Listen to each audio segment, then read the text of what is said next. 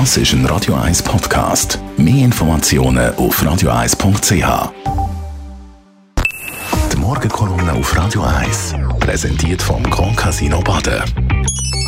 Grand Casino Baden. Baden im. Guten Tag, Dave. Ja, guten Morgen miteinander. Morgen. In diesen Tagen landet bei den Wahlberechtigten im Kanton Zürich die Unterlagen für die Kantons- und Regierungsratswahlen am 12. Februar im Briefkasten. Und eigentlich ist bei diesen Wahlen nicht wirklich mit einem Haufen Spannung gerechnet worden. Wenn wir aber jetzt die Wahlumfragen von der NZZ und Tamedia zum Kantonsrat mal ein bisschen genauer anschauen, ist durchaus eine gewisse Brisanz in diesen Wahlen. Weil im Gegensatz zu den letzten Wahlen 2019 zeichnet sich im Kantonsrat nur kleine Verschiebungen ab. Die könnten aber trotzdem durchaus grosse Auswirkungen haben. Aber eins ums andere.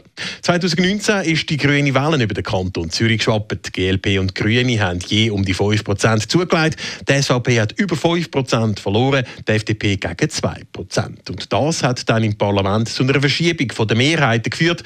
Die sogenannte Klimaallianz im Zürcher Kantonsrat ist entstanden. Die Allianz aus SP, Grünen, GLP, EVP und AL kommt aktuell im 180-köpfigen Rat auf eine knappe Mehrheit von 93 Stimmen. So hat sie in der laufenden Legislatur dann auch einen Haufen Klima- und Umweltthemen durch den Rat können bringen und dem jungen grünen Baudirektor Martin Neukomm zu zahlreichen Erfolgen verholfen. Aber die Klimaallianz steht jetzt laut Wahlumfragen offenbar auf der Kippe. Vorausschicken muss man da allerdings, dass die Umfragen vor dem Start vom eigentlichen Wahlkampf durchgeführt worden sind und der Stichprobefehler je nach Umfrage 1,5 bis 1,9 Prozent beträgt. Sollten die Wahlen aber entsprechend der Umfragen rauskommen, verlieren die SP und Grüne Wähleranteil, Mitte und vor allem FDP können hingegen wieder zulegen. Und das könnte dann eben dazu führen, dass die Klimaallianz ihre Mehrheit im Kantonsrat verliert, auch wenn die GLP sollte Wähleranteil dazu gewinnen, was im Moment sehr wahrscheinlich scheint. Bei diesen Wahlen am 12. Februar steht also doch einiges auf dem Spiel. Je nach Ausgang hat dann Linksgrün nach vier Jahren nämlich nicht mehr die Hoheit über Themen wie Klima- oder Naturschutzmaßnahmen im Kanton Zürich. Für Mehrheiten bräuchte es dann zusätzliche Allianzen mit Teilen vom bürgerlichen Lager, zum Beispiel mit der Mitte. Die Bürgerlichen auf der anderen Seite hätten nach vier Jahren Pause wieder eine Mehrheit und könnten die Zürcher Klima- oder Energiepolitik wieder mehr nach dem eigenen Gusto gestalten.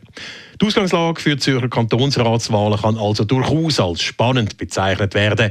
Entsprechend werden die Parteien in den verbleibenen Tagen und Wochen bis am 12. Februar nochmal alle Register ziehen, um die Eigenwählerschaft an die Urne zu bringen.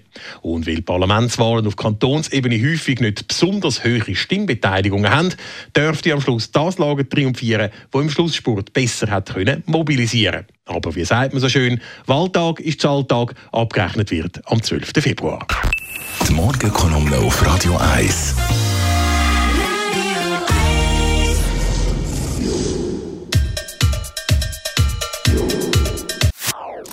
Das ist ein Radio 1 Podcast. Mehr Informationen auf radio1.ch.